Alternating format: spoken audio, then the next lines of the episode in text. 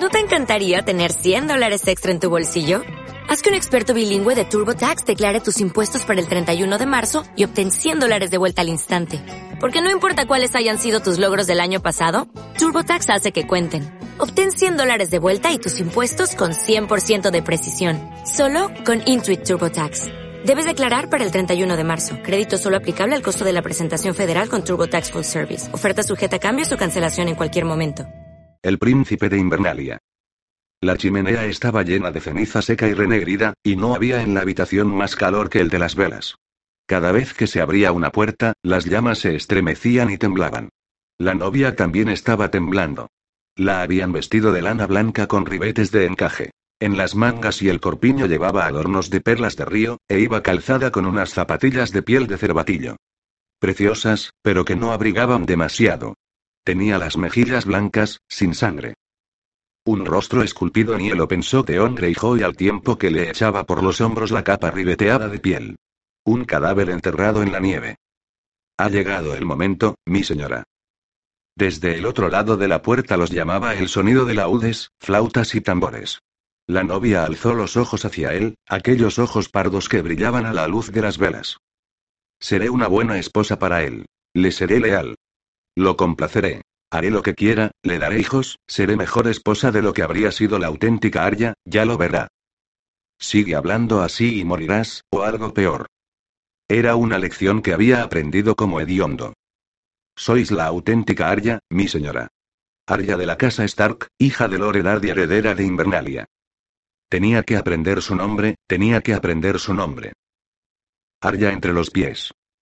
Vuestra hermana os llamaba también Arya cara caballo. Yo fui quien se inventó ese nombre, porque Arya tenía la cara alargada, como los caballos. Pero yo no. La mía era agraciada.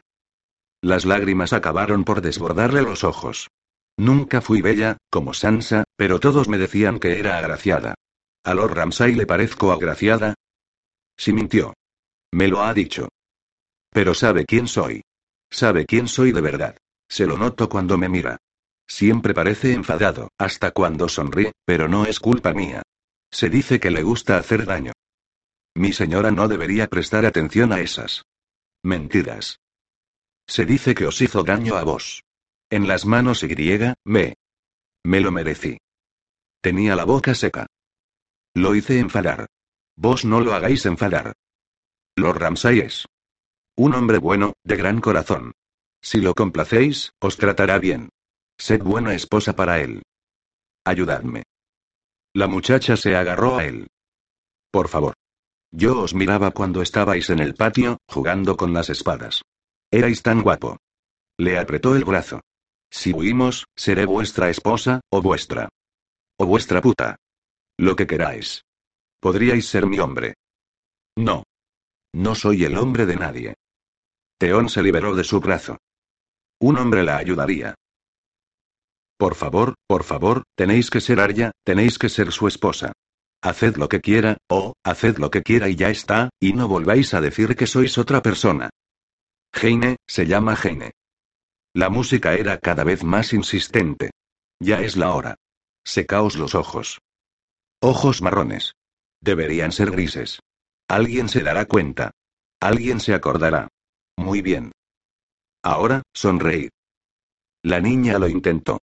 Curvó hacia arriba los labios temblorosos, mostrando un poco los dientes. Bonitos dientes blancos, pero si lo hace enfadar, dejarán de ser bonitos. Tres de las cuatro velas se apagaron cuando abrió la puerta para llevar a la novia hacia la neblina donde aguardaban los invitados. ¿Por qué yo? Había preguntado a Lady Austin cuando le dijo que sería el encargado de entregar a la novia. Ya no tiene padre ni hermanos. Su madre murió en los gemelos. Todos sus tíos están desaparecidos, muertos o prisioneros. Aún le queda un hermano.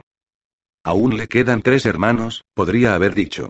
John Nieve está con la guardia de la noche. Un hermano bastardo que ha jurado lealtad al muro.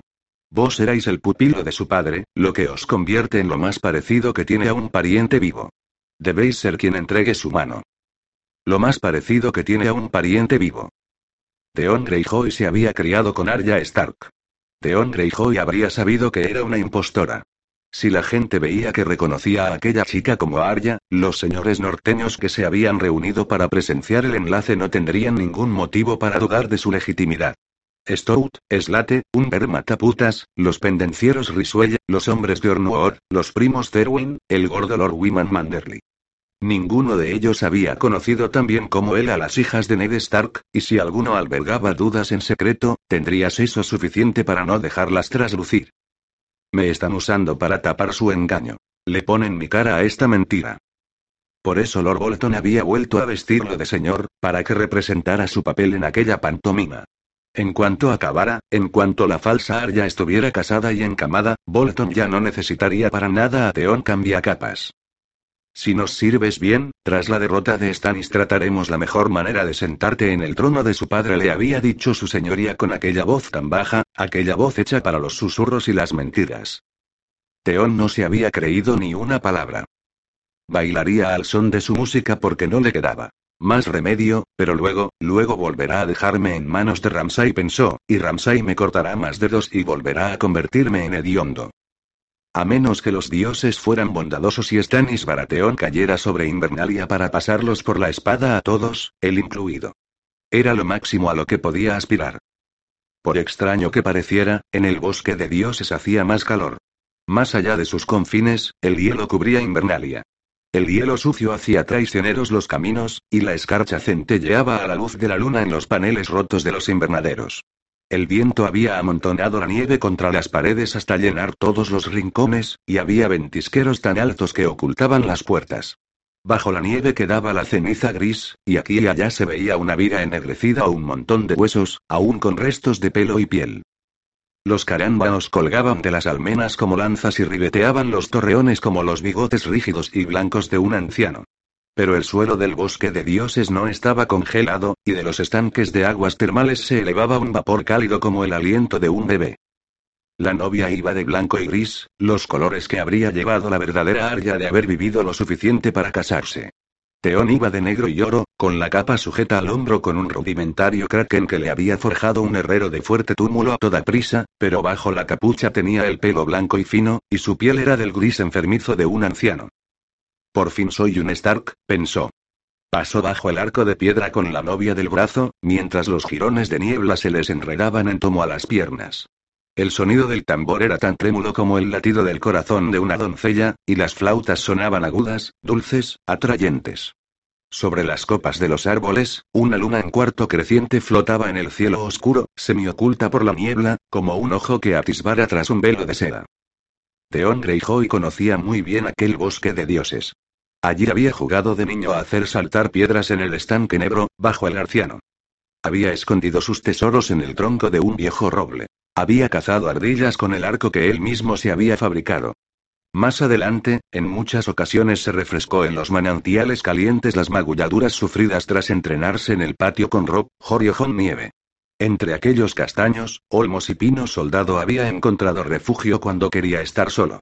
Allí había besado por primera vez a una chica, y allí, otra chica diferente lo hizo hombre sobre una manta áspera, a la sombra del alto centinela verde gris.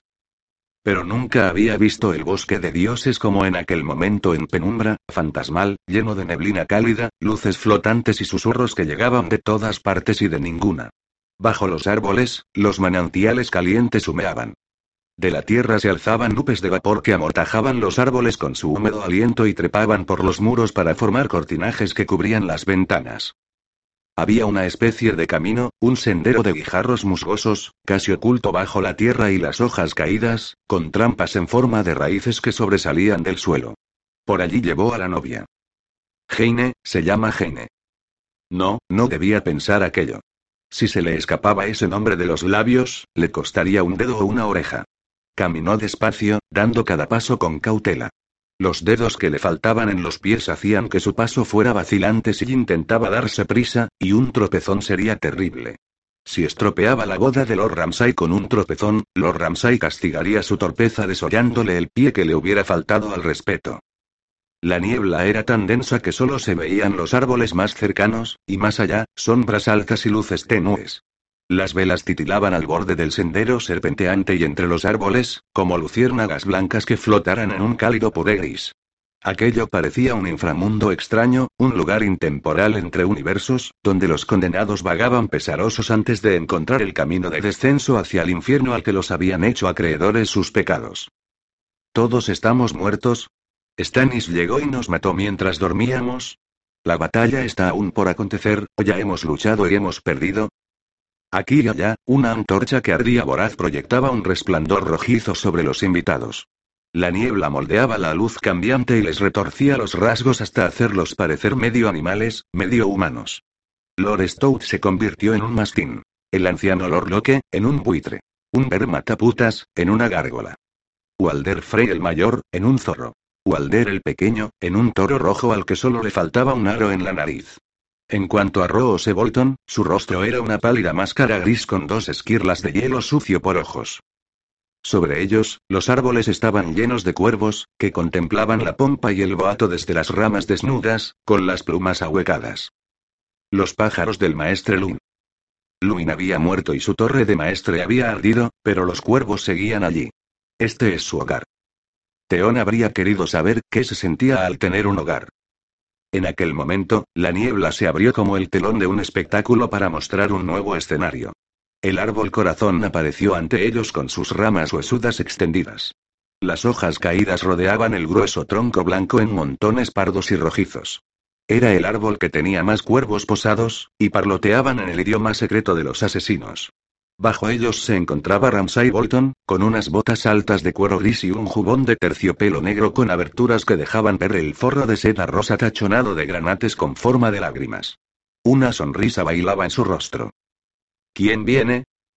Tenía los labios húmedos y el cuello enrojecido por encima de la ropa. ¿Quién se presenta ante el dios? Arya de la casa Stark se presenta para contraer matrimonio, respondió Theon. Es una mujer adulta que ya ha florecido, es de nacimiento legítimo y alta cuna, y acude a rogar la bendición de los dioses. ¿Quién viene a pedirla? Yo respondió Ramsay, Ramsay de la casa Bolton, señor de Omuot y heredero de fuerte terror. Yo vengo a pedirla. ¿Quién viene a entregarla? Teón de la casa Greyjoy, que fue pupilo de su padre. Se volvió hacia la novia. Lady Arya, ¿aceptáis a este hombre? La niña alzó los ojos hacia él. Ojos marrones, no grises. ¿Es que todos están ciegos?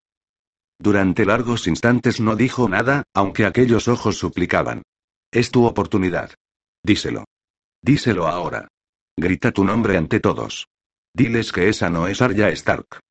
Que el norte sepa que te han obligado a tomar parte en esto. Eso haría que la mataran, claro, y también a él, pero tal vez Ramsay, iracundo, los matara deprisa. Quizá los antiguos dioses del norte le otorgaran esa pequeña gracia. Acepto a este hombre, susurró la novia. A su alrededor, las luces que brillaron en la niebla eran un centenar de velas blancas como estrellas amortajadas. Teón retrocedió, y Ramsay y la novia se cogieron de la mano y se arrodillaron con la cabeza inclinada. Los ojos rojos tallados en el arciano los miraron desde arriba, por encima de la gran boca roja abierta que parecía a punto de echarse a reír. En las ramas más altas graznó un cuervo. Tras irnos momentos de oración silenciosa, el hombre y la mujer se pusieron en pie, Ramsay desabrochó la capa que Teón le había puesto poco antes a la novia, la gruesa capa de lana blanca con ribete de piel gris que mostraba el lobo guardo de la casa Stark, y la sustituyó por una capa rosa salpicada de granates rojos como los que adornaban su jubón. En la espalda lucía al hombre desollado de fuerte terror en cuero rojo rígido, sombrío y repulsivo. Todo terminó en un abrir y cerrar de ojos. Las bodas del norte eran rápidas, Teón suponía que gracias a que no había sacerdotes, pero fuera cual fuera el motivo, en aquel momento le pareció una bendición. Ramsay Bolton cogió en brazos a su esposa y atravesó la bruma con ella, seguido por Lord Bolton y su Lady Walda, y a continuación, el resto de los invitados. Los músicos volvieron a tocar, y el bardo Abel entonó dos corazones que laten como uno. Dos mujeres unieron sus voces a la suya para crear una dulce armonía. ¿Debería rezar? ¿Me escucharán los antiguos dioses si les hablo? No eran sus dioses. Nunca lo habían sido. Él era un hijo del hierro, hijo de pique. Su dios era el dios ahogado de las islas. Pero Invernalia estaba a muchas leguas del mar, y hacía demasiado tiempo que ningún dios le prestaba oído. Ya no sabía quién era, ni qué era, ni por qué seguía vivo, ni por qué había llegado a nacer. Teón pareció susurrarle una voz. Levantó la cabeza de golpe. ¿Quién ha dicho eso? A su alrededor solo había árboles semiocultos por la niebla. Había sido una voz débil como el crujido de las hojas, fría como el odio. ¿La voz de un dios? ¿La voz de un fantasma? ¿Cuántos habían muerto el día en que tomó Invernalia? Cuando murió Theon Greyjoy para renacer como hediondo. Hediondo, que rima con fondo. De repente deseó estar muy lejos de allí. Cuando salió del bosque de dioses, el frío se cernió sobre él como un lobo hambriento y lo atrapó entre los dientes. Bajó la cabeza para protegerse del viento y se dirigió a la gran sala. Tuvo que apresurarse para no perder de vista la larga hilera de velas y antorchas. El hielo crujía bajo sus botas, y una ráfaga repentina le quitó la capucha, como si un fantasma se la hubiera agarrado con unos dedos gélidos que trataran de desgarrarle la cara. Para Theon Greyjoy, Invernalia estaba llena de fantasmas. Aquel no era el castillo que recordaba del verano de su juventud. Lo que quedaba era un lugar herido y maltrecho, más una ruina que una fortificación, un hervidero de cuervos y cadáveres. La gran muralla seguía en pie porque el granito no cedía ante el fuego, pero casi todas las torres y edificios habían perdido la techumbre, y unos cuantos se habían derrumbado. La paja y la madera habían ardido casi por completo, y tras los paneles destrozados del invernadero, las frutas y verduras que habrían dado de comer al castillo todo el invierno habían quedado muertas, negras, heladas. El patio estaba lleno de carpas semienterradas en la nieve. Rose Bolton había instalado a su ejército dentro de la muralla, y también a sus amigos los Frey. Entre las ruinas había miles de hombres que atestaban los patios o dormían en bodegas, torres sin tejado o edificios que llevaban siglos abandonados. De las cocinas reconstruidas y los barracones con techo nuevo se alzaban columnas de humo gris. Las almenas estaban coronadas de nieve y plagadas de carámbanos. Los colores de los Stark. Teón no habría sabido decir si le resultaba ominoso o lo tranquilizaba. Hasta el cielo estaba gris. Gris, gris y más gris. El mundo entero, mire hacia donde mire, es gris. Todo es gris, menos los ojos de la novia. Los ojos de la novia eran marrones. Marrones y aterrados. No era justo que lo mirase implorándole que la rescatara. ¿Qué pensaba? que iba a presentarse a lomos de un caballo alado para sacarla de allí, como en las leyendas que tanto les gustaban a Sansa y a ella. Si ni siquiera podía ayudarse a sí mismo. Hediondo, hediondo, rima con lirondo. Por todo el patio había cadáveres que se mecían colgados de sogas, con rostros hinchados llenos de escarcha. Antes de la llegada de la vanguardia de Bolton, Invernalia estaba atestada de ocupantes indeseados. Sus hombres expulsaron a punta de lanza de dos docenas de ellos que habían anidado entre los torreones y edificios semidevaídos del castillo. A los más osados y pendencieros los ahorcaron, y a los demás los pusieron a trabajar. Lord Bolton les había prometido clemencia a cambio de sus servicios.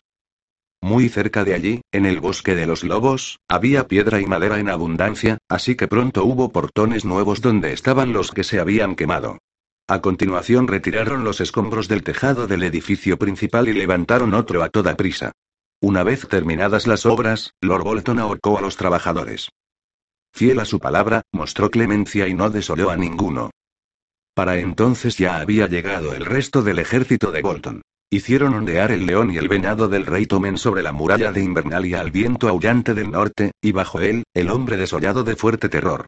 Theon llegó con el grupo de Barber y Dustin, que acompañaba a la señora, a sus hombres de fuerte túmulo y a la novia. Lady Dustin se había empeñado en custodiar personalmente a Lady Arya hasta que estuviera desposada, pero había llegado el momento. Ahora pertenece a Ramsay. Ha pronunciado los votos. Aquel matrimonio convertía a Ramsay en señor de Invernalia. Mientras Heine no desatara su cólera, él no tendría motivo para hacerle ningún daño. Arya. Se llama Arya. A Teón le dolían terriblemente las manos a pesar de los guantes forrados de piel. Lo que más le dolía eran los dedos que le faltaban. ¿De verdad había habido un tiempo en que las mujeres anhelaban sus caricias? Me convertí en príncipe de Invernalia, y estas son las consecuencias. Creyó que se cantarían canciones sobre él durante cien años, que se relatarían historias sobre su coraje y osadía. Pero si alguien se dignaba hablar de él sería para llamarlo Teón Cambiacapas, y las historias narrarían su traición. Esta no fue nunca mi casa. No era más que un rehén. Lord Stark no lo había tratado con crueldad, pero la larga sombra acerada de su mandoble se interpuso siempre entre ellos. Era amable conmigo, pero nunca cariñoso. Sabía que era posible que algún día tuviera que matarme. Teón atravesó el patio con la mirada gacha, esquivando las tiendas. Fue en este patio donde aprendí a luchar, pensó al tiempo que recordaba los cálidos días de verano que había pasado con Robbie Nieve, bajo la atenta mirada del anciano Ser Roderick. Eran los tiempos en que no le faltaba ninguna parte del cuerpo, los tiempos en que era tan capaz de empuñar una espada como cualquier otro hombre. Pero el patio cobijaba también recuerdos más tenebrosos. Era allí donde había reunido a los hombres de los Stark la noche en que Bran y Rickon huyeron del castillo. Por aquel entonces, Ramsay era hediondo. Estaba a su lado y le susurró que debería desollar a unos cuantos prisioneros para que confesaran hacia dónde habían huido los niños. Mientras yo sea príncipe de Invernalia, aquí nadie desollará a nadie, había respondido Teón, sin imaginar lo breve que sería su reinado. Aquí no me va a ayudar nadie. Los conozco a todos desde pequeño, y nadie va a mover un dedo por mí. Pese a todo, había hecho lo posible por protegerlos, pero en cuanto Ramsay dejó de ser hediondo los pasó por la espada a todos, incluidos los hijos del hierro. Prendió fuego a mi caballo. Lo último que vio el día en que cayó el castillo fue a sonrisas bañado en fuego, con llamas que le devoraban las crines, coceando, relinchando, con los ojos desorbitados de terror. Fue aquí, en este mismísimo patio. Las puertas del salón principal se alzaban ante él. Eran nuevas, las habían hecho para sustituir a las que se habían quemado, y le parecieron vastas, feas, unos simples tablones sin pulir juntados de cualquier manera. Ante ellas montaban guardia dos lanceros que se arrebujaban en sus gruesas capas de piel para intentar resguardarse del frío que les escarchaba la barba. Miraron a Teón con resentimiento cuando pasó cojeando peldaños arriba, empujó la puerta de la derecha y entró en la estancia. Dentro, el calor era reconfortante, las antorchas lo bañaban todo con su luz y la estancia estaba tan abarrotada como la recordaba de los viejos tiempos. Teón se dejó bañar por la calidez y luego se dirigió al fondo. Los hombres tenían que sentarse muy juntos en los bancos, tanto que los criados apenas podían pasar entre ellos para servirles. Hasta los señores y caballeros de alto rango disfrutaban de menos espacio que de costumbre. Ya cerca del estrado, Abel rasgueaba el laúd y cantaba hermosas doncellas de verano. Tiene ínfulas de bardo, pero no es más que un adulador. Lord Manderley había llegado de Puerto Blanco acompañado por músicos, pero ninguno de ellos cantaba, así que cuando Abel se presentó en el castillo con un laúd y seis mujeres, lo acogieron bien. Dos hermanas, dos hijas, una esposa y mi anciana madre aseguró el cantor, aunque ninguna se le parecía ni por asomo. Unas bailan, otras cantan, una toca la flauta y otra el tambor. También son buenas lavanderas. Bardo o adulador, Abel tenía una voz aceptable y tocaba pasablemente. Allí, entre las ruinas, no se podía pedir más. Los estandartes adornaban todas las paredes. Las cabezas de caballo de los en oro, leonado, cenizo y sable. El gigante rugiente de la casa Umber. La mano de piedra de la casa Flynn de dedo de pedernal. El alce de los Amuo el tritón de los Manderly, el hacha de combate negra de Cerwin, y los pinos de Tallard. Pero los vivos colores no alcanzaban a cubrir las paredes ennegrecidas ni los tablones que tapaban los huecos donde habían estado las ventanas. Hasta el techo quedaba fuera de lugar, con las vigas nuevas de madera clara, cuando las antiguas habían quedado casi negras tras siglos de humo. Los estandartes más grandes se encontraban detrás del estrado, donde el lobo bardo de Invernalia y el hombre desollado de fuerte terror colgaban tras los novios. La visión del estandarte de los Stark conmocionó a Theon más de lo que habría creído posible. No es así, no es así, y los ojos de la chica tampoco son así. El escudo de la casa pobre representaba un roel azul sobre campo blanco con orla gris. Esas eran las armas que deberían haber colgado tras ella. Teón cambia capas, le dijo alguien al pasar. Otros apartaron la vista para evitarlo. Otro escupió al suelo. ¿Por qué no? Era el canalla que había tomado Invernalia a traición, había matado a los que prácticamente eran sus hermanos, había entregado a sus propios hombres para que los desollaran en Foso Kailin y había llevado a la que prácticamente era su hermana a la cama de los Ramsay. A Rose Bolton le resultaba útil, pero los auténticos norteños lo despreciaban. Los dedos que le faltaban en el pie izquierdo le daban un andar inclinado, torpe, cómico. Oyó la carcajada de una mujer a sus espaldas. Hasta en aquel cementerio helado, rodeado de nieve, hielo y muerte, había mujeres. Lavanderas. Era la manera cortés de decir ribanderas, que era la manera cortés de decir putas. Teón no habría sabido decir de dónde salían. Aparecían como los gusanos en un cadáver o los cuervos tras una batalla. Eran la retaguardia de todo ejército.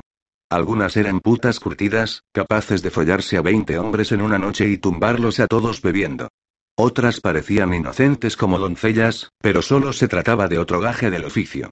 Había novias de campamento, seguidoras de un soldado al que estaban unidas por palabras susurradas ante cualquier dios, pero condenadas al olvido en cuanto terminara la guerra. De noche calentaban la cama de su hombre. De día le parcheaban los agujeros de las botas. Al atardecer le preparaban la cena, y tras la batalla saqueaban cuanto podían de su cadáver. Las sabía que lavaban y todo. Solían ir acompañadas de mocosos bastardos, críos sucios y lastimosos nacidos en cualquier campamento. Y hasta esas mujeres se atrevían a reírse de Teón capas. Que se rían. Su orgullo había muerto allí, en Invernalia. En las mazmorras de fuerte terror no quedaba lugar para esas cosas. Ninguna risa podía hacer daño al que había probado las caricias del cuchillo de desollar. Por alcurnia y linaje le correspondía un asiento en el estrado, a un extremo de la mesa, junto a la pared. A su izquierda se encontraba Lady Dustin, vestida como siempre con lana negra de corte austero y sin adornos. A su derecha no había nadie. Tienen miedo de que la deshonra sea contagiosa. De haberse atrevido, se habría echado a reír. La novia ocupaba el lugar más destacado, entre Ramsay y su padre. Siguió allí sentada y cabizbaja cuando Rose Bolton propuso un brindis en honor de Lady Arya. Sus hijos convertirán en una nuestras dos antiguas casas, dijo, y pondrán fin a la larga enemistad de los Stark y los Bolton. Hablaba en voz tan baja que la estancia entera quedó en silencio, porque los presentes tenían que hacer un verdadero esfuerzo para oírlo. Siento mucho que nuestro querido amigo Stannis no haya considerado oportuno reunirse aún con nosotros. Continuó entre las carcajadas de los presentes. Ya que me consta que Ramsay quería ofrecer su cabeza a Lady Arya como regalo de bodas. Más risas. Le daremos una bienvenida espléndida cuando llegue, una bienvenida digna de los auténticos norteños. Pero hasta entonces, comamos, bebamos, seamos felices. Porque se nos viene encima el invierno, amigos míos, y muchos no viviremos para recibir la primavera. El señor de Puerto Blanco había proporcionado la comida y la bebida cerveza negra y rubia, y vinos tintos, dorados y lavanda, transportados desde el cálido sur en el vientre de sus barcos o envejecidos en sus propias bodegas. Los invitados se atiborraron de pasteles de bacalao y calabaza, montañas de coles verdes, enormes quesos, humeantes fuentes de camero y costillas de buey asadas, y por último, tres tartas de boda como ruedas de carro gigantescos hojaldres rellenos de zanahorias, cebollas, nabos, chiribías, setas y cerdo condimentado flotando en una espesa salsa parduzca. Ramsay las cortó con su falcata y Wiman Manderly en persona se encargó de servirlas. Puso las primeras porciones humeantes ante Rose Bolton y su gruesa esposa Frey, y las siguientes, ante Serosten y Sera Envis, los hijos de Walder Frey. Jamás habréis probado una tarta mejor, mis señores, declaró el obeso señor. Regadla con dorado del rejo y saboread hasta la última miga, como voy a hacer yo. Fiel a su palabra, Manderly devoró seis trozos, dos de cada tarta, sin dejar de relamerse, palmearse la barriga y atiborrarse hasta que tuvo la pechera de la túnica pringada de salsa y la barba salpicada de migas de hojaldre. Ni siquiera Walda Frey la gorda fue rival para su glotonería, aunque devoró tres trozos enteros. Ramsay también comió con apetito, pero su pálida novia apenas llegó a mirar la porción que le habían puesto delante. Cuando alzó la vista hacia Teón tenía los grandes ojos marrones cargados de miedo. No se había permitido al entrar con espada, pero todos llevaban puñal, hasta Theon Greyjoy, porque era la única manera de cortar la carne. Cada vez que miraba a la chica que se había llamado Heine Poe le sentía el peso del acero al costado. No puedo salvarla, pensó, pero me resultaría fácil matarla. Nadie lo vería venir. Podría pedirle que me concediera el honor de un baile y degollarla. Sería lo más misericordioso. Y si los antiguos dioses escuchan mis oraciones, Ramsay, encolerizado, me matará de inmediato. Teón no tenía miedo de morir.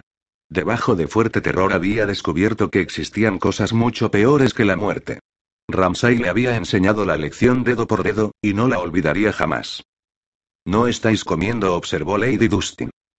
No. Le costaba mucho comer. Ramsay le había roto tantos dientes y muelas que le resultaba doloroso masticar. Beber, en cambio, era mucho más fácil, aunque tenía que agarrar la copa con las dos manos para que no se le cayera.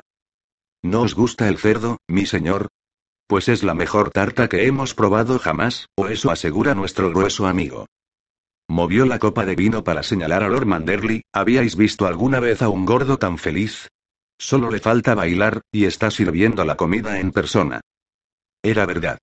El señor de Puerto Blanco era la viva imagen del gordo alegre, todo sonrisas y carcajadas, que no dejaba de bromear con otros señores, darles palmadas en la espalda o pedir una canción u otra a los músicos. Venga, Bardo, la noche que terminó. Gritó. Seguro que a la novia le va a gustar. O cántanos la del valiente Danny Flint y haznos llorar. Cualquiera que lo viera pensaría que era él el recién casado. Está borracho, dijo Teón. Lo que hace es ahogar el miedo. Es un cobarde de los pies a la cabeza. Teón no estaba tan seguro. Los hijos de Lord Manderly también estaban gordos, pero eso no los había privado de valentía en el campo de batalla. Los hijos del hierro también celebran banquetes antes de luchar. Un último beso a la vida, por si acaso la muerte está al acecho. Si viniera Stannis. Vendrá, vendrá, no le queda más remedio. Replicó Lady Austin con una risita. Y cuando venga, el gordo se cagará encima. Su hijo murió en la boda roja, y aún así ha compartido el pan y la sal con los Frey, los acoge bajo su techo y va a casar a su nieta con uno de ellos. Hasta les sirve tarta. Los Manderly ya tuvieron que huir del sur una vez, expulsados de sus tierras y castillos por sus enemigos. La sangre que corre por sus venas es la misma. No me cabe duda de que el gordo daría cualquier cosa por matamos, pero aunque le sobre tamaño, le faltan agallas. Bajo esa mole de carne sudorosa late un corazón tan cobarde y servil. Como el tuyo. Las últimas palabras fueron un aguijonazo, pero Teón no se atrevió a responder en los mismos términos. Sabía que pagaría cualquier insolencia con piel. Si mi señora cree que Lord Manderly piensa traicionamos, a quien debería decírselo es a Lord Bolton. ¿Crees que Rose no lo sabe? Eres imbécil.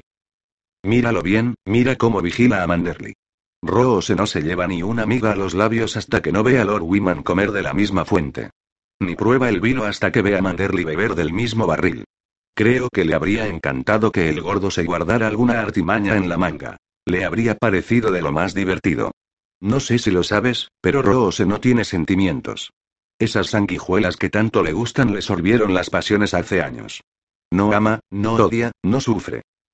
Para él, todo esto no es más que un juego que le hace cierta gracia. Hay quien caza, hay quien cría halcones, hay quien apuesta a los dados y rojo se juega con las personas. Contigo, conmigo, con estos Frey, con Lord Manderly, con su regordeta esposa nueva, hasta con su bastardo.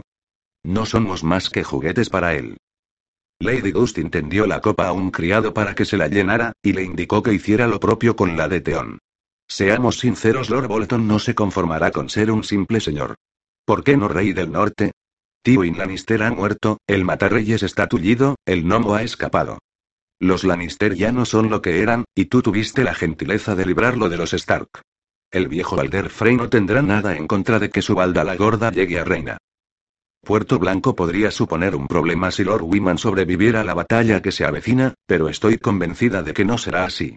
Lo mismo pasará con Stannis. Rose se los quitará de en medio a ambos, igual que se quitó de en medio al joven lobo. ¿Quién más queda? Vos señaló Peón. Quedáis vos. La señora de fuerte túmulo, Dustin por matrimonio y Riswell por nacimiento. Aquello pareció agradar a la dama, que bebió un traguito de vino, con los ojos chispeantes. La viuda de fuerte túmulo. Y sí, podría suponer una molestia si así lo quisiera. Roo se lo sabe, por supuesto, de modo que se esfuerza por tenerme de buen humor. Habría añadido algo más, pero en aquel momento vio a los maestres. Eran tres y habían entrado juntos por la puerta del señor, tras el estrado uno alto, otro regordete y el tercero muy joven, aunque por sus túnicas y cadenas parecían tres gotas de la misma fuente negra. Antes de la guerra, Medrick estaba al servicio del oro Muo. Rodri, al de Lord Cerwin, y el joven Enlil, al de Lord Slate. Rose Bolton los había llevado a todos a Invernalia para que se ocuparan de los cuervos de Luin y volviera a ser posible enviar y recibir mensajes. Lady Gustin frunció los labios con gesto de asco al ver cómo el maestre Medrick apoyaba una rodilla en el suelo para susurrar algo al oído de Bolton. Si fuera reina, lo primero que haría sería matar a todas esas ratas grises. Corretean de aquí para allá y viven de las migajas de sus señores, parlotean entre ellos y susurran a los oídos de sus amos. Pero en realidad, ¿quién es el amo y quién el siervo? Todo gran señor tiene maestre. Todo señor menor aspira a tenerlo. Quien no tienes maestre no es nadie.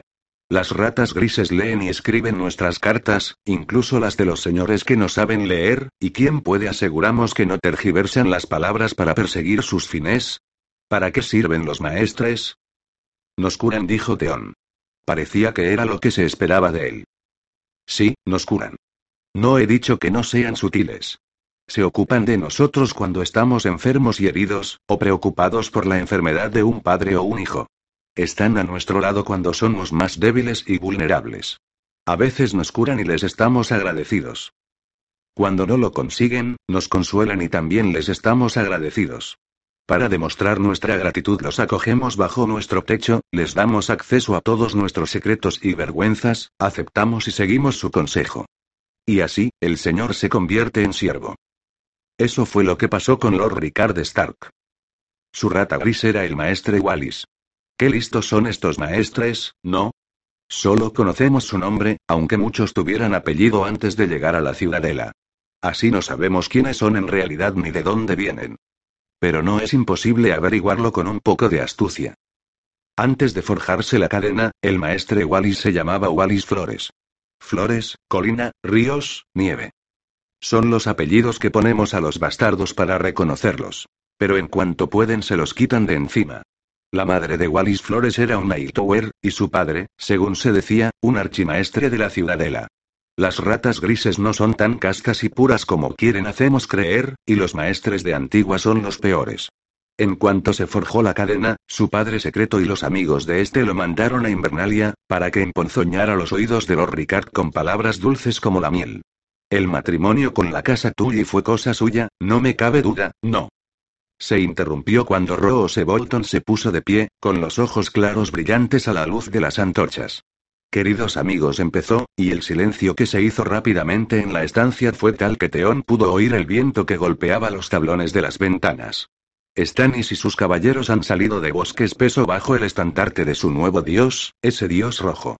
Los clanes de las colinas norteñas vienen con él a lomos de sus jamelgos de mierda. Si el clima les es propicio, pueden llegar en menos de 15 días. Lord Carroña Umber baja por el camino real, y los Karstark vienen del este. Su intención es reunirse aquí con Lord Stannis y arrebatamos este castillo. Ser Frey se puso en pie. Deberíamos ir a su encuentro. ¿Por qué vamos a darles ocasión de aunar fuerzas? Porque Amolfgar Stark solo espera la señal de Lord Bolton para cambiar de capa, pensó Theon mientras los demás señores gritaban consejos a la vez.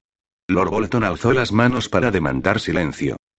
Mis señores, este lugar no es apropiado para discusiones de esta índole. Vayamos a una estancia más privada mientras mi hijo consuma el matrimonio. Los demás, quedaos aquí y disfrutad de la comida y la bebida. El señor de fuerte terror salió, seguido por los tres maestres, y otros señores y capitanes se levantaron para ir tras él. Hotel Umber, el anciano flaco al que llamaban mataputas, tenía el ceño fruncido y gesto hosco. Lord Manderly estaba tan borracho que hicieron falta cuatro hombres fuertes para ayudarlo a salir. Tendría que haber una canción sobre el cocinero rata iba mascullando cuando pasó tambaleante junto a Teón, apoyado en sus caballeros.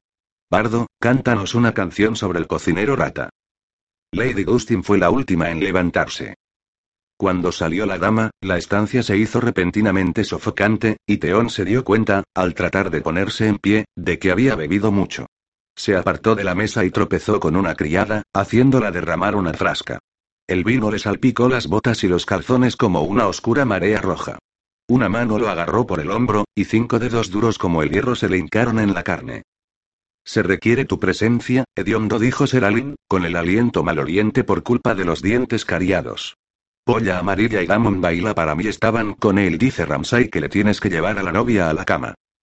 He hecho lo que me correspondía, pensó con un escalofrío de terror, ¿por qué yo? Pero no era tan idiota como para poner objeciones. Lord Ramsay ya había salido de la estancia. Su esposa, abandonada y aparentemente olvidada, seguía encogida y silenciosa bajo el estandarte de la casa Stark, con una copa de plata que agarraba con las dos manos. A juzgar por la mirada que le dirigió cuando se acercó a ella, había vaciado aquella copa más de una vez. Quizá creyera que, si bebía lo suficiente, lo que tenía por delante se le haría más llevadero. Teón sabía que no tendría tanta suerte. Venid, Lady Arya dijo. Es hora de que cumpláis vuestro deber. Teón escoltó a la niña a través de la puerta trasera de la estancia, y cruzaron el gélido patio en dirección al gran torreón acompañados por seis hombres de los bribones del bastardo. Había tres tramos de peldaños que llevaban al dormitorio de los Ramsay, una de las habitaciones que menos habían sufrido los efectos del incendio. Mientras subían, Damon Baila para mí no paró de silbar, mientras que Desollador alardeaba de que Lord Ramsay le había prometido un trozo de la sábana ensangrentada como muestra de aprecio. El dormitorio estaba preparado para la consumación. Todo el mobiliario era nuevo, llegado de fuerte túmulo en la caravana del equipaje. La cama con dosel tenía un colchón de plumas y cortinas de terciopelo rojo sangre. El suelo de piedra estaba cubierto de pieles de lobo. En la chimenea ardía un fuego, y en la mesilla de noche, una vela. En el aparador había una frasca de vino, dos copas y medio queso azul. También había un sillón de roble negro tallado con asiento de cuero rojo. En él estaba sentado Lord Ramsay cuando entraron. La salivilla le brillaba en los labios. Aquí llega mi preciosa doncella. Bien hecho, chicos, ya podéis marcharos. Tú no, Ediondo, tú te quedas. Ediondo, Ediondo, has tocado fondo. Sintió calambres en los dedos que había perdido, dos en la mano izquierda y uno en la derecha. Apoyado en su cadera reposaba el puñal, dormido en su vaina de cuero, sí, pero pesado, tan, tan pesado. En la mano derecha solo me falta el pulgar, se recordó. Aún puedo empuñar un cuchillo. ¿En qué puedo servir a mi señor? Tú eres quien me ha entregado a la moza, así que te corresponde abrir el regalo. Vamos a echarle un vistazo a la hijita de Ned Stark. No es familia de Loredard, estuvo a punto de decir Theon. Ramsay lo sabe, tiene que saberlo. ¿A qué juego cruel está jugando ahora? La niña estaba de pie junto a la cama, temblando como un cervatillo. Lady Arya, tenéis que daros la vuelta. Voy a desataros la lazada de la túnica. No. Lord Ramsay se sirvió una copa de vino. Con las lazadas se tarda mucho. Corta la tela. Teón desenvainó el puñal. Ahora solo tengo que girar y clavárselo. Tengo el cuchillo en la mano. Pero ya conocía bien el juego. Es otra trampa, se dijo, recordando a Kira con las llaves.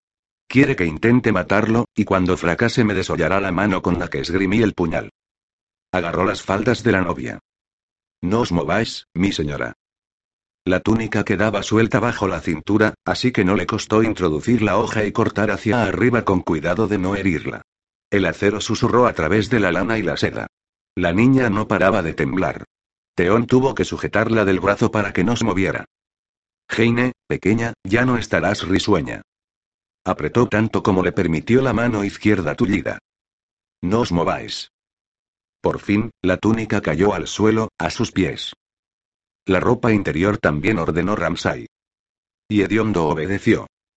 Cuando terminó, la novia estaba desnuda con la ropa nupcial a los pies, convertida en un montón de trapos blancos y grises. Tenía los pechos pequeños y puntiagudos. Las caderas, estrechas e infantiles. Las piernas, flacas como las de un pajarillo. Es una niña. Teón se había olvidado de lo joven que era. Tiene la edad de Sansa. Arya sería aún menor. Pese al fuego de la chimenea, Heine tenía la piel de gallina. Hizo ademán de levantar las manos para cubrirse los pechos, pero los labios de Teón formaron un no silencioso, y se detuvo en seco. ¿Qué te parece, hediondo? Le preguntó Lord Ramsay. Es. ¿Qué respuesta quiere? ¿Cómo ha dicho la chica antes de ir al bosque de dioses? Todos me decían que era agraciada. Ya no lo era. Una telaraña de líneas finas, recuerdo de un látigo, le cubría la espalda. Es muy. Muy bella, muy bella. Ramsay le dedicó su sonrisa húmeda. ¿Te pone la polla dura, hediondo? ¿Se te ha puesto gorda dentro de los calzones? ¿Quieres follártela tú primero? Soltó una carcajada. Es un derecho que debería corresponder al príncipe de Invernalia, igual que correspondía en los viejos tiempos a todos los señores. La noche de bodas. Pero claro, no eres ningún señor. Solo eres hediondo. A decir verdad, ni siquiera eres un hombre. Bebió otro trago de vino y estrelló la copa contra la pared. Ríos rojos empezaron a correr piedra abajo. Meteos en la cama, Lady Arya. Eso, contra las almohadas. Buena esposa. Abrid las piernas. Quiero veros el coño. La chica obedeció, muda. Teón retrocedió un paso hacia la puerta. Lord Ramsay se sentó junto a su desposada, le pasó la mano por la cara interna del muslo y le metió dos dedos. La niña dejó escapar un gemido de dolor. Está más seca que un hueso viejo. Retiró la mano y la abofeteó. Me dijeron que sabrías complacer a un hombre. ¿Es mentira o qué? N no, mi señor. Me entrenaron. Ramsay se levantó. Las llamas de la chimenea se le reflejaban en el rostro. Ven aquí, hediondo. Prepáramela. Yo. De entrada no entendió a qué se refería, ¿queréis decir? Mi señor, no. No tengo. Con la boca replicó Lord Ramsay. Y date prisa. Si cuando termine de desnudarme no está húmeda, te corto la lengua y la clavo a la pared. En el bosque de dioses graznó un cuervo. Aún tenía el puñal en la mano. Lo envainó. Hediondo, hediondo, eres débil en el fondo. Se agachó para cumplir su cometido. El observador. Vamos a ver esta cabeza, ordenó el príncipe. Areo Octa pasó la mano por el mango liso de su hacha, su esposa de hierro y fresno, sin dejar de observar. Observó a Ser Balón Swan, el caballero blanco, y a los que habían llegado con él. Observó a las serpientes de arena, cada una sentada a una mesa distinta. Observó a las damas, a los señores, a los criados, al viejo senescal ciego y al joven maestre Miles, con aquella barba sedosa y aquella sonrisa servil. Semioculto por las sombras, los observó a todos. Servir. Proteger. Obedecer. Esa era su misión. Los demás solo tenían ojos para el cofre. Era de ébano, con cierres y bisagras de plata. Sin duda era una caja bonita, pero muchos de los reunidos allí, en el palacio antiguo de Lanza del Sol, podrían morir muy pronto. Dependía de lo que hubiera en aquel cofre. El maestre Caleote cruzó la estancia en dirección a Ser Balón Swan, arrastrando las zapatillas. El hombrecillo regordete tenía un aspecto excelente con su túnica nueva de franjas de diversos tonos pardos y finas rayas rojas. Hizo una reverencia, tornó el cofre de las manos del caballero blanco y lo llevó al estrado, donde aguardaba Doran Martell en su sillón rodante, entre su hija Ariane y Ayaría, la amante de su difunto hermano. Un centenar de velas perfumaba el ambiente. Las piedras preciosas refulgían en los dedos de los señores, y en los cinturones y las redecillas de las damas. Areo Octa había sacado brillo a las lamas de cobre de su armadura, de manera que eran como espejos que también reflejaban la luz de las velas. La estancia había quedado en silencio. Dorne contiene el aliento. El maestre Caleote puso la caja en el suelo, junto al sillón del príncipe Doran. Los dedos del maestre, por lo general siempre seguros y diestros, se movieron con torpeza al abrir el cierre, levantar la tapa y dejar a la vista la calavera que reposaba en el interior. Ota oyó un carraspeo. Uno de los gemelos Foulet le susurró algo al otro. Ellaría Arena había cerrado los ojos y murmuraba una oración. El capitán de los guardias observó que Servalón Suan estaba tenso como un arco. El nuevo caballero blanco no era tan alto y apuesto como el anterior, pero tenía el pecho más ancho, más corpulento, y los brazos, más musculosos. Llevaba la capa nívea cerrada en la garganta con un broche de plata con dos cisnes, uno de marfil y otro de ónice, y a Areota le dio la impresión de que las aves estaban luchando. Su dueño también parecía un luchador. Este no será tan fácil de matar como el otro. No cargará contra mi hacha, como hizo Seraris. Se refugiará tras su escudo y me obligará a ir a por él. Si llegaba el caso, Ota estaría preparado. Tenía el hacha tan afilada que habría podido afeitarse con ella. Se permitió lanzar una breve mirada al cofre. La calavera sonriente reposaba sobre fieltro negro. Todas las calaveras sonreían, pero aquella parecía especialmente feliz. Y más grande. El capitán de la guardia no había visto nunca una calavera mayor. La sobreceja era gruesa y marcada, y la mandíbula, enorme. El hueso brillaba a la luz de las velas, tan blanco como la capa de ser balón. Ponedla en el pedestal, ordenó el príncipe. Tenía los ojos llenos de lágrimas. El pedestal era una columna de mármol negro cinco palmos más alta que el maestre Caleote, regordete y menudo. Tuvo que ponerse de puntillas, pero ni aún así llegaba. Areo estaba a punto de acercarse a ayudarlo cuando Obara Arena se le adelantó. La joven tenía un aura viril y airada incluso sin el látigo y el escudo. En vez de vestido llevaba unos calzones de hombre y una túnica que le llegaba por media pierna, ceñida a la cintura con una cadena de soles de cobre, y se había recogido en un moño la cabellera castaña. Arrebató la calavera de las manos suaves y rosadas del maestre y la colocó en la columna de mármol. La montaña ya no cabalga, dijo el príncipe con voz lúgubre. Tuvo una agonía larga y dolorosa, ser balón. Preguntó Tiene Arena con el tono que habría usado otra doncella para preguntar si su vestido era bonito. Gritó y gritó durante días, mi señora. Respondió el caballero blanco, aunque era obvio que no le agradaba dar aquella contestación. Se oía en toda la fortaleza roja. ¿Y eso os molesta? inquirió Lady Nim. Lucía un vestido de seda amarilla tan delicado y traslúcido que la luz de las velas dejaba ver el oro y las joyas que llevaba debajo. Su atuendo era atrevido hasta tal punto que el caballero blanco se sentía incómodo solo con mirarla, pero a Ota le parecía bien Mimería era menos peligrosa cuando estaba casi desnuda. De lo contrario, seguro que llevaba encima una docena de puñales. Todo el mundo coincide en que Ser Gregor era un salvaje sanguinario. Si alguien merecía sufrir, era él. Tal vez tengáis razón, mi señora replicó Balon Swan, pero Ser Gregor era también un caballero, y un caballero debería morir con la espada en la mano. El veneno es un arma sucia y traidora. Lady Tiene sonrió al oírlo. Su vestido era verde y crema, con mangas largas de encaje, tan discreto e inocente que cualquiera pensaría que no había doncella más casta. Areo Otano se dejaba engañar. Sus manos blancas y suaves eran tan mortíferas como las manos encallecidas de Obara, o quizá más. La observó con atención, atento al menor movimiento de sus dedos. Es cierto, ser balón, pero Lady Nim tiene razón. El príncipe Doran lo miró con el ceño fruncido. Si ha habido un hombre que mereciera morir entre horribles sufrimientos, ese fue Gregor Clegane. Asesinó a mi pobre hermana y estampó la cabeza de su bebé contra la pared. Rezo porque esté ardiendo en algún infierno, y porque Elia y sus hijos hayan encontrado la paz. Esta es la justicia que tanto anhelaba Dorne. Me alegro de haber vivido lo suficiente para saborearla. Por fin, los Lannister han demostrado que es cierto que pagan sus deudas, y han pagado esta antigua deuda de sangre. El príncipe delegó en Ricaso, su senescal ciego, la tarea de proponer el brindis. Señoras y señores, bebamos a la salud de Tomen, el primero de su nombre, rey de los ándalos, los Roinar y los primeros hombres, y señor de los siete reinos. Los criados ya habían empezado a moverse entre los invitados y llenaron las copas mientras hablaba el senescal. Era vino fuerte de Dorne, oscuro como la sangre y dulce como la venganza. El capitán no bebió. Nunca bebía en los banquetes. Tampoco lo probó el príncipe. Bebió de otro vino que le preparaba el maestre Miles, generosamente aderezado con leche de la amapola para aliviar el dolor de sus articulaciones hinchadas. El caballero blanco bebió y se mostró debidamente cortés, al igual que sus acompañantes.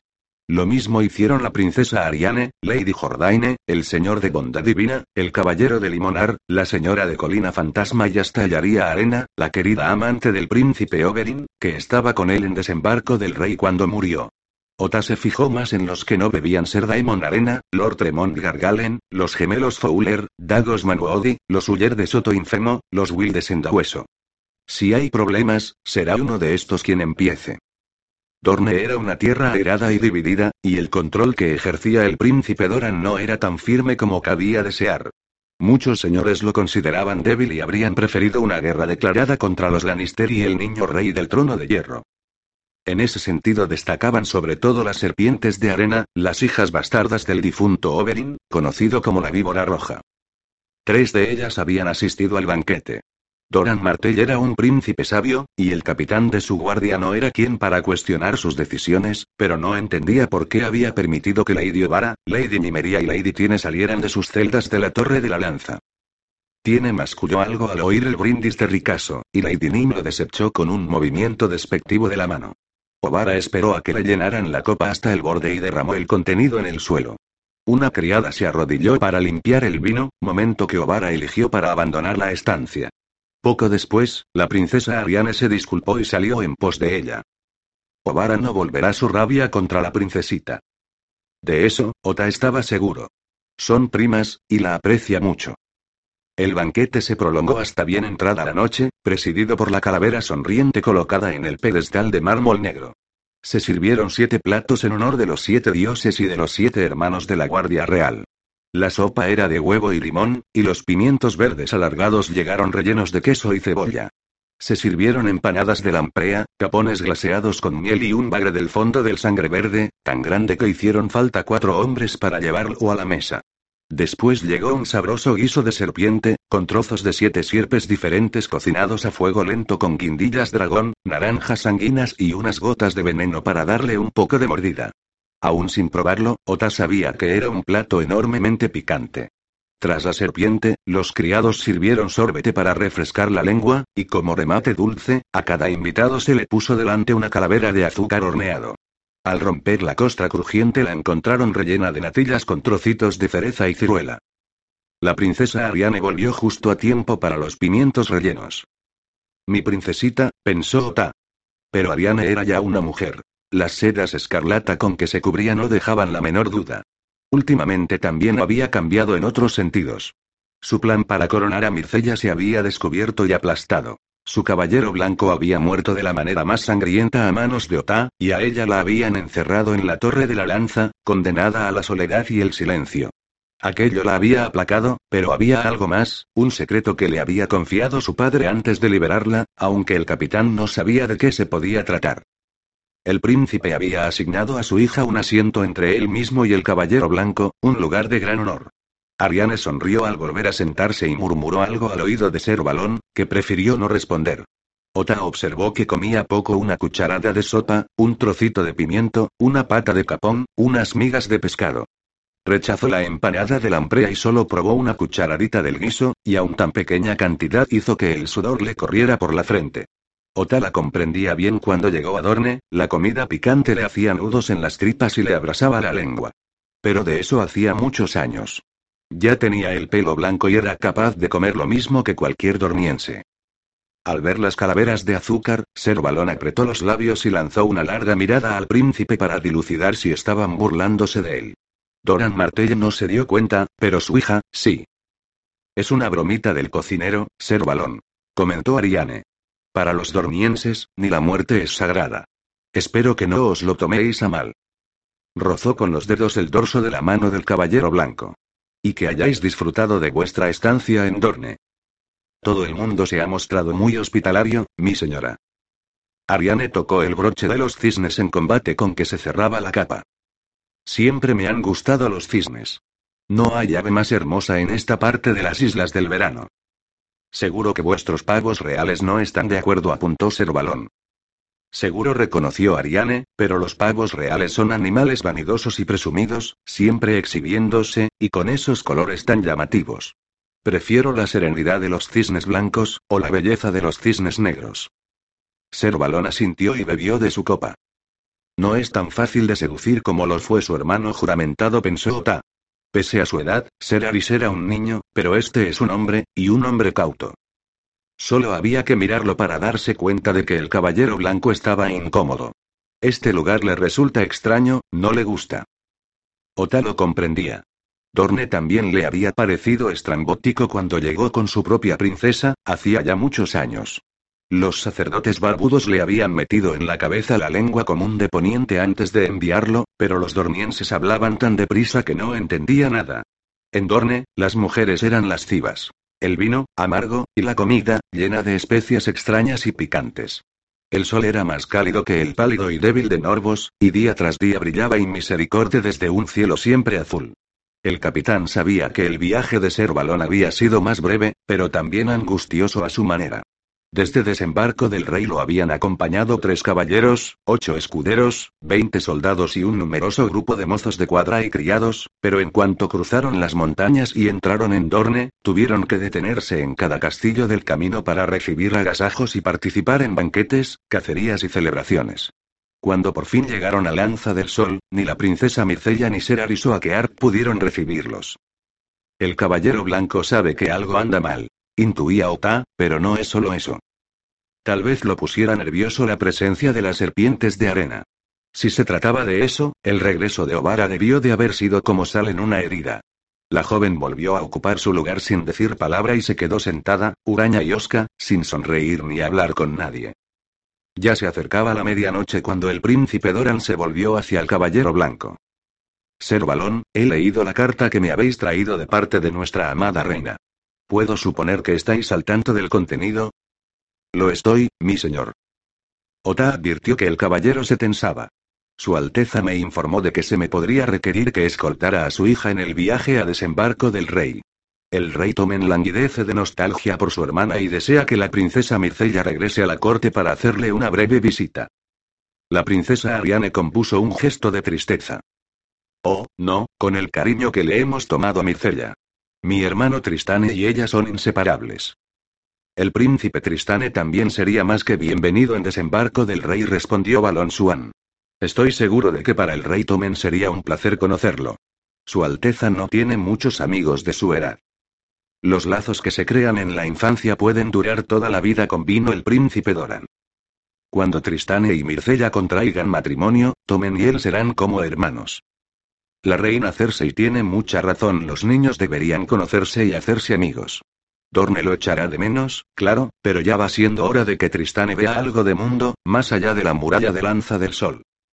Me consta que en desembarco del rey será muy bien acogido. ¿Por qué suda ahora? Se preguntó el capitán sin dejar de observarlo. Hace fresco, y ni siquiera ha probado el guiso.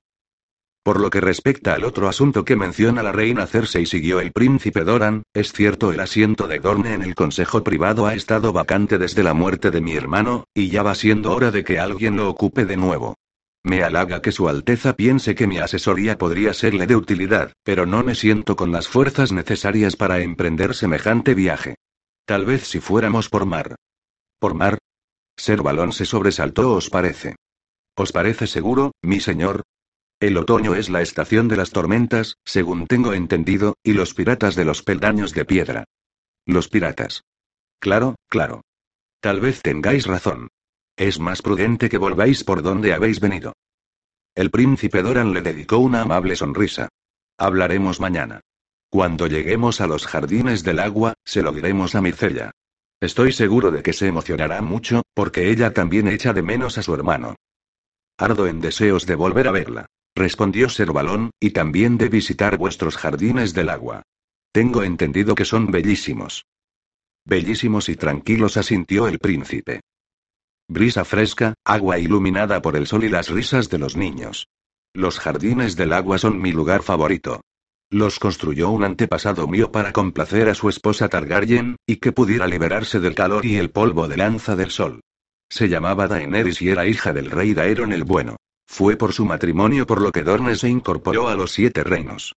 Todo el mundo sabía que estaba enamorada de Daemon Fuego Oscuro, el hermano bastardo de Daeron, y que la correspondía, pero el rey era sabio y comprendió que el bien de muchos debía anteponerse al deseo de dos, aunque fueran dos personas muy queridas. Daenerys llenó los jardines de niños que reían sin cesar. Al principio, sus hijos, pero más adelante, también los de los señores y caballeros hacendados, a los que llamaron para acompañar a los príncipes. Una tarde de verano más calurosa que de ordinario, Daenerys se compadeció de los hijos de los mozos de cuadra, cocineros y criados, y los invitó también a usar las fuentes y estanques, tradición que se ha mantenido hasta la fecha. El príncipe maniobró con las ruedas de su silla para apartarse de la mesa. Disculpadme, por favor. Tanto hablar me ha cansado mucho, y tenemos que partir con la primera luz del día. Ovara, ¿tendrías la amabilidad de ayudarme a llegar a la cama? Ni María, tiene, venid vosotras también para darle las buenas noches a vuestro anciano tío. Ovara Arena empujó la silla del príncipe para salir del salón de banquetes de Lanza del Sol y recorrer una larga galería seguida por sus hermanas, la princesa Ariane, Ellaría Arena y Areo Ota. El maestre Caleote corrió tras ellos arrastrando las zapatillas. Llevaba la calavera de la montaña en brazos como si fuera un bebé. ¿No dirás en serio lo de enviar a Tristane y a Micella a desembarco del rey? inquirió Ovara. Avanzaba a zancadas rápidas, furiosas, demasiado deprisa, y la gran silla de madera traqueteaba contra las losas irregulares del suelo. No volveríamos a ver a la niña, y tu hijo será rehén del trono de hierro toda su vida. ¿Me tomas por idiota, Ovara? Suspiró el príncipe. Hay muchas cosas que no sabes. Cosas que es mejor no tratar aquí, al alcance de los oídos de cualquiera. Si te callas, te prometo que te lo explicaré todo. Hizo un gesto de dolor. Más despacio. Si me tienes algún afecto, ve más despacio. Ese bache ha sido como si me clavaran un cuchillo en la rodilla. Ovara aminoró la marcha. Entonces, ¿qué vas a hacer? Lo que hace siempre respondió su hermana tiene con voz ronroneante. Prolongar la situación, enredarlo todo, intrigar. es la especialidad de nuestro valeroso tío. Sois injustas con él, replicó la princesa Ariane. Callaos todas, ordenó el príncipe. Cuando estuvieron tras las puertas cerradas de sus habitaciones, hizo girar la silla de ruedas para enfrentarse a las mujeres. Hasta aquel esfuerzo lo dejó sin aliento, y la manta miriense con que se cubría las piernas se le quedó atrapada entre dos radios, con lo que tuvo que agarrarla para que no se le cayera. Debajo tenía las piernas blancas, blandas, carabéricas. Las dos rodillas estaban rojas e hinchadas, y los dedos de los pies, como morcillas. Areo se los había visto mil veces, pero le seguía costando mirarlos. Déjame ayudarte, padre. La princesa Ariane se adelantó. Todavía puedo controlar mi manta.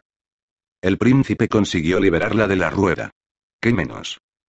Era poca cosa, pero aún conservaba cierta fuerza en las manos y los brazos, aunque tenía las piernas inutilizadas desde hacía tres años. ¿Mi príncipe desea que le traiga un dedito de leche de la amapola? Preguntó el maestre Caleote. Con este dolor necesitaría un cubo, pero no, gracias. He de conservar la mente clara. Ya no os voy a necesitar más esta noche. Muy bien, mi príncipe. El maestre Caleote hizo una reverencia, aún con la calavera de Ser Gregor entre las suaves manos rosadas. Ya me hago cargo yo de eso. Obara le quitó la calavera y la sostuvo ante sí. ¿Qué aspecto tenía la montaña? ¿Cómo sabemos que se trata de él? Podrían haber metido la cabeza en brea, pero nos mandan los huesos limpios. La brea habría estropeado la caja, apuntó Lady Nim mientras el maestre salía de la estancia. Nadie vio morir a la montaña y nadie vio cómo le cortaban la cabeza. Reconozco que eso me preocupa, pero ¿qué gana la reina zorra con engañamos? Si Sandor Clegane sigue vivo, más tarde o más temprano se sabrá. Ese hombre medía tres varas. No hay nadie como él en todo Poniente. Si de repente aparece alguien que se le parece demasiado, Cersei Lannister quedará como mentirosa ante los siete reinos. Tendría que ser muy idiota para correr ese riesgo, y además, ¿qué ganaría con ello?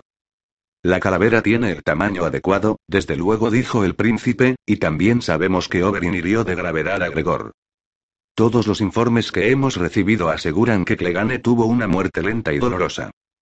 Tal como pretendía nuestro padre asintió tiene. Hermanas, os aseguro que conozco el veneno que usaba. Si la lanza arañó la piel de Clegane, está muerto por grande que fuera. Dudad de vuestra hermana pequeña si queréis, pero nunca dudéis de nuestro padre. Nunca he dudado y nunca dudaré, replicó Vara, airada. Dio un beso burlón a la calavera. Es un buen comienzo. ¿Comienzo? repitió Ellaría Arena, incrédula. No lo quieren los dioses, yo creía que con esto terminaba todo. Tywin Lannister muerto, igual que Robert Baratheon, Amor y Lorch ahora Gregor Clegane todos los que tomaron parte en el asesinato de Elia y de sus hijos. Ha muerto incluso Joffrey, que ni siquiera había nacido cuando mataron a Elia. Lo vi perecer con mis propios ojos, luchando por respirar. ¿Quién queda por matar? ¿Han de morir Micella y Tomen para que las sombras de Raemis y Aegon descansen en paz? ¿Cuándo acabará esto? Acabará igual que empezó, con sangre. Replicó Lady Nim. Acabará cuando rajemos Roca Casterly de parte a parte para que el sol brille sobre los gusanos que devoran el corazón de ese lugar. Acaba con la destrucción absoluta de Tywin Lannister y toda su obra. Murió a manos de su propio hijo, espetó Yaría, ¿qué más puedes querer? Que hubiera muerto a mis manos. Lady Nim se sentó de golpe, y la larga trenza negra le cayó por el hombro hasta el regazo. Tenía el pico de nacimiento del pelo de su padre, y unos ojos grandes y brillantes. Curvó en una sonrisa los labios rojos como el vino. Así no habría tenido una muerte tan fácil. Ser Gregor parece muy solo, comentó tiene con su voz melosa de secta.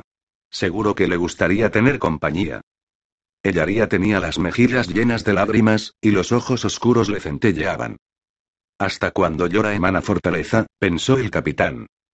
Obein quería vengar a Elia. Ahora, vosotras tres queréis vengarlo a él. Os recuerdo que tengo cuatro hijas, vuestras hermanas. Mi Elia ha cumplido 14 años y es casi una mujer. Obella tiene 12, está a punto de florecer. Os adoran igual que Dorea y Loreza las adoran a ellas. Si morís, ¿queréis que Eliobella os vengan, y luego, que Dorea y Lore las venguen a ellas? ¿Así queréis que sigan las cosas, en un círculo eterno? Os lo pregunto de nuevo, ¿cuándo acabará esto? Ellaría Arena puso la mano en la cabeza de la montaña. Vi morir a vuestro padre. Aquí está su asesino. ¿Me llevo una calavera a la cama para que me dé consuelo en las noches? ¿Me hará reír? ¿Me compondrá canciones? ¿Me cuidará cuando esté vieja y enferma? ¿Qué quieres que hagamos? inquirió Lady Nim, bajamos las lanzas, sonreímos y olvidamos lo que nos han hecho. Lo queramos o no, habrá guerra. Hay un niño sentado en el trono de hierro. Lord Stannis tiene el muro y está atrayendo a los norteños a su causa. Las dos reinas pelean por Tumen como perras por un hueso. Los hombres del hierro han tomado las escudo y suben por el Mander arrasándolo todo. Se adentran en el corazón del dominio, así que Alto Jardín también tiene motivo para preocuparse. Nuestros enemigos están desorganizados, es el mejor momento. ¿El mejor momento para qué? ¿Para conseguir más calaveras? Ellaría Arena se volvió hacia el príncipe. Se niegan a entender. No lo soporto más. Vuelve con tus hijitas, Ellaría le dijo Doran. Te juro que no les pasará nada malo. Mi príncipe. Ellaría le dio un beso en la frente y se retiró. Areo Octa lamentó su partida. Es una buena mujer. Sé que quería a nuestro padre, comentó Lady Nim, pero es obvio que no lo conocía ni lo comprendía.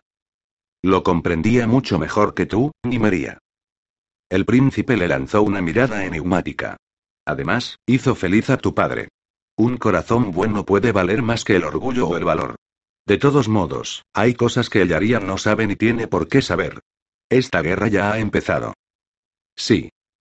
Ovara Río. Nuestra querida Ariane se ha encargado de eso. La princesa enrojeció, y Ota detectó un destello de ira en los ojos de su padre. Hizo lo que hizo también por vosotras, así que sobran las burlas. Era una alabanza, insistió Ovara Arena. Demora las cosas cuanto quieras, enrédalas, intriga y pon todos los obstáculos que se te ocurran, tío, pero Ser Balón acabará por encontrarse cara a cara con Mircella en los jardines del agua, y seguramente notará que le falta una oreja. Y cuando la niña le diga que tu capitán rajó a Aris con esa esposa de acero que tiene, se va, no. La princesa Ariane se levantó de los cojines y puso una mano en el brazo de Ota. No fue así, prima. A Seraris lo mató Gerold Daine. Las serpientes de arena cruzaron miradas. ¿Estrella oscura? Fue estrella oscura, asintió su princesita. También intentó matar a Mircella, y eso le dirá la niña a ser balón. Al menos eso es verdad, sonrió Nim. Todo es verdad, intervino el príncipe con un gesto de dolor. ¿Qué le duele más? ¿La gota o la mentira? Y Ser Gerold ha huido y ya ha vuelto a Ermita Alta. Está fuera de nuestro alcance. Estrella Oscura murmuró tiene con una risita, ¿por qué no? Todo esto es cosa suya. Lo que no se sabe es si Servalón lo creerá.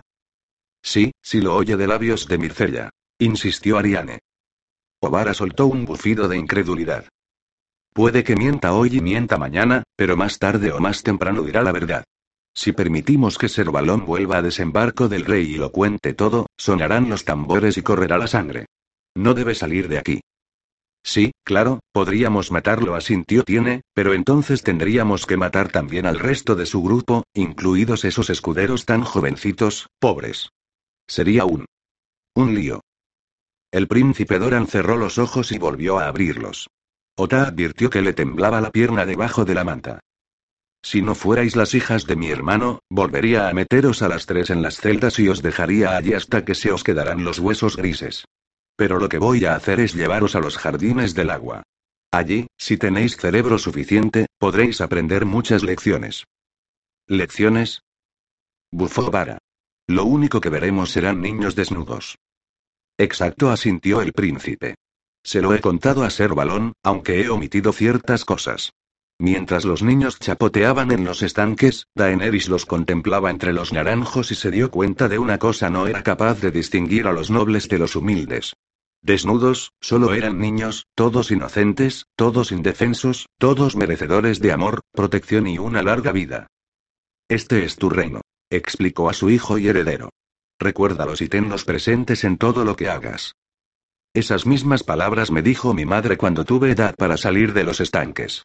A un príncipe le resulta fácil ordenar que se esgriman las lanzas, pero al final, los que pagan el precio son los niños. No impulsarían a ningún príncipe sabio a emprender una guerra sin causa justificada, una guerra que no tuviera esperanzas de ganar. No estoy ciego ni sordo. Sé que todas me consideráis débil, miedoso, cobarde. Vuestro padre sí que me conocía. Oberyn siempre fue la víbora mortífero, peligroso, imprevisible. Nadie se habría atrevido a pisotearlo. Yo era la hierba. Agradable, complaciente, de buen olor, mecido por cualquier brisa. ¿Quién tiene miedo de pisar la hierba? Pero es la hierba la que oculta a la víbora de sus enemigos y la protege hasta que ataca. Vuestro padre y yo trabajábamos más unidos de lo que creéis. Pero ya no está con nosotros. Solo queda una pregunta: ¿puedo confiar en que sus hijas me sirvan y acaten mis órdenes? Otalas miró de una en una ovara, con su cuero endurecido de herrajes oxidados, los ojos muy juntos y el pelo color rata. Nimería, lánguida y elegante, de piel olivácea, con hilo de oro rojo entretejido en la larga trenza negra. Tiene, la de los ojos azules y el cabello rubio, la niña mujer de las manos suaves y las risitas. Fue tiene la que respondió por todas. Lo que nos resulta difícil es no hacer nada, tío. Danos una misión, cualquier misión, y ningún príncipe habrá tenido siervas más leales y obedientes. Me alegro de oírlo, respondió el príncipe. Pero las palabras se las lleva el viento. Sois hijas de mi hermano y os quiero, pero no puedo confiar en vosotras. ¿Juráis servirme y hacer lo que os ordene? Si es necesario. Respondió Lady Nim. Bien, pues juradlo ahora mismo, por la tumba de vuestro padre. Si no fueras nuestro tío. Empezó a decir Robara con el rostro retorcido por la ira. Soy vuestro tío. Y vuestro príncipe. Jurad ahora mismo, o marchaos. Lo juro, dijo Tiene. Por la tumba de mi padre. Lo juro, dijo Lady Nim. Por Oberyn Martell, la víbora roja de Dorne, mucho más hombre que tú. Yo también asintió Vara. Por mi padre. Lo juro. El príncipe se relajó parcialmente. Ota observó cómo se acomodaba de nuevo en la silla, y extendió la mano para que la princesa Ariane se la cogiera. Cuéntaselo, padre.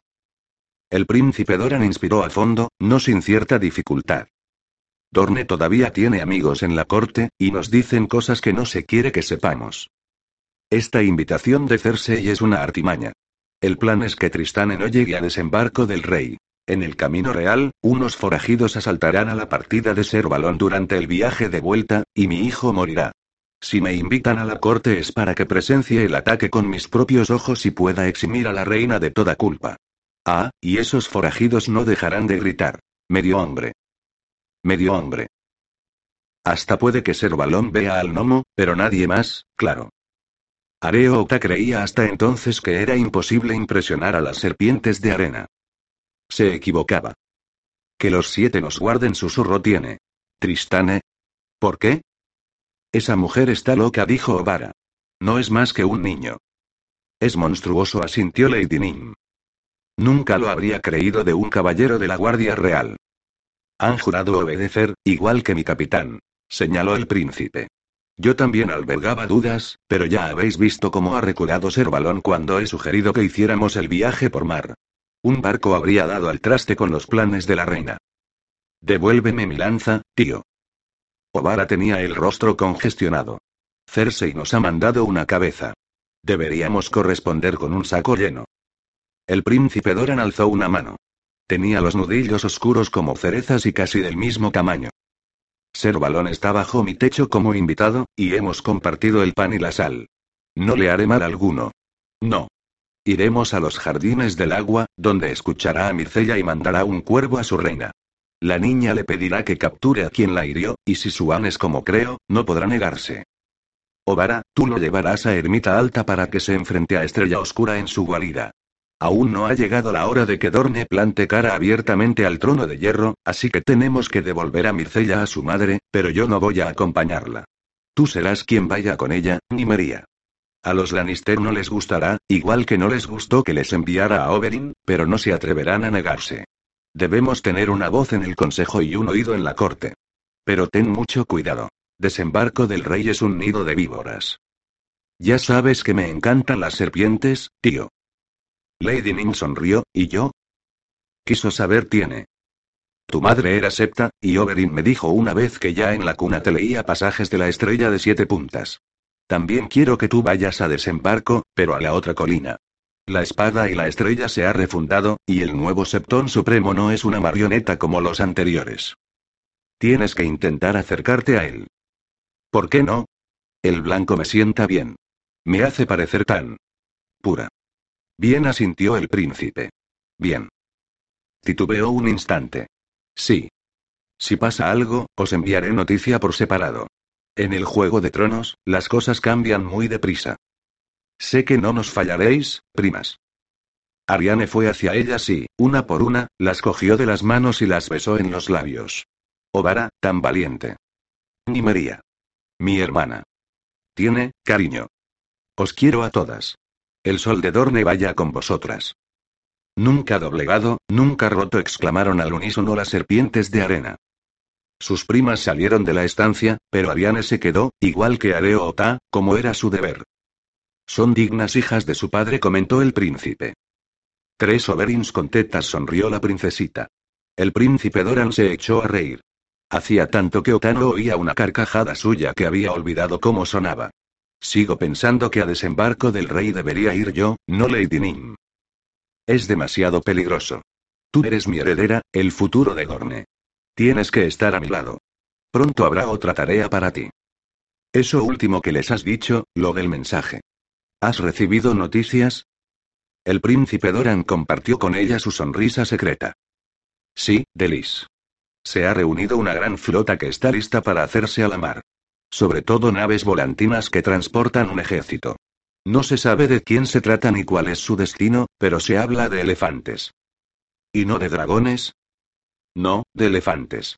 Pero es fácil esconder un dragón joven en la bodega de una coca.